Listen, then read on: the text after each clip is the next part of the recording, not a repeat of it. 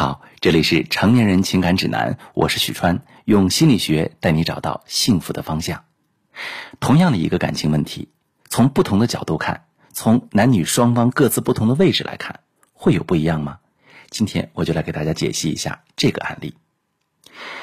这天晚上呢，王宇喝多了，妻子李丹妮收拾完，趁着王宇酒醉，解锁了他的手机。丹妮越看越心惊，一个直播软件上。王宇给四个女主播打赏，总共花了二十多万。看聊天记录，他还跟其中一个见了面，已经秘密交往了三个月。丹妮从没想过这种事会发生在自己头上，第二天直接爆炸了。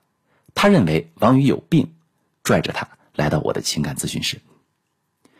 丹妮非常生气，她说：“从上大学开始，王宇就没有自制力，因为玩游戏还迟到过。”结婚七年来，家里哪件事不是我操持？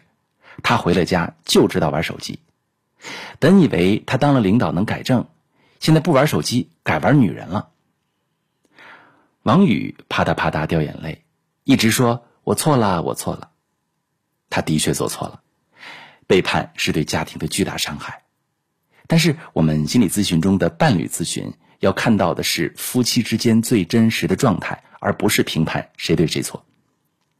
有没有注意到，丹妮刚才的三句话里否定了王宇五次？在丹妮的描述中，王宇上大学就没有自制力啊！如果王宇真的没有完全没有自制力哈，他又怎么有机会晋升领导呢？那如果结婚七年来，王宇真的回家就知道玩手机，家里什么事儿完全都是丹妮操持，以丹妮的火爆脾气，他们不可能过到今天，对吗？所以。当发现老公给女主播打赏二十万这种事儿发生，如果评估这日子没法过了，当然可以考虑离婚。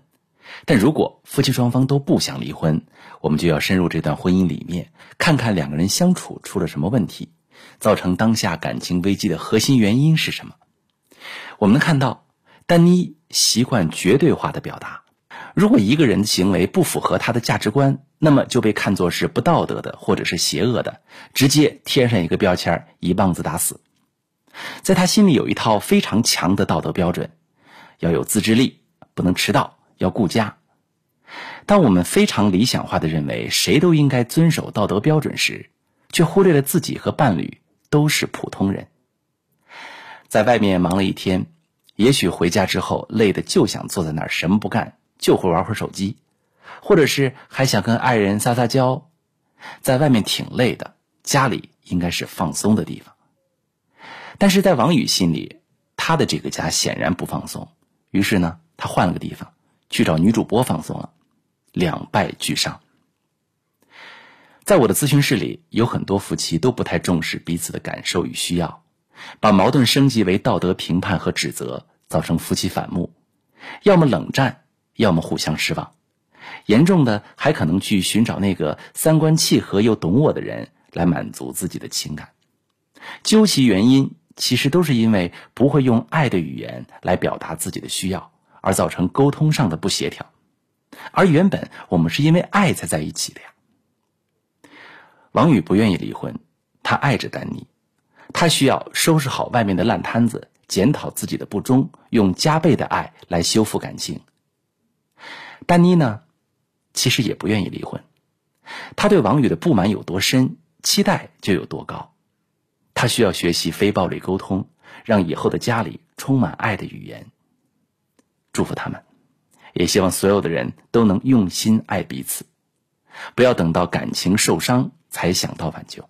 我希望所有的朋友都能学会用客观的角度去看待自己的感情，因为如果你过于主观，尤其是经常道德审判对方的话。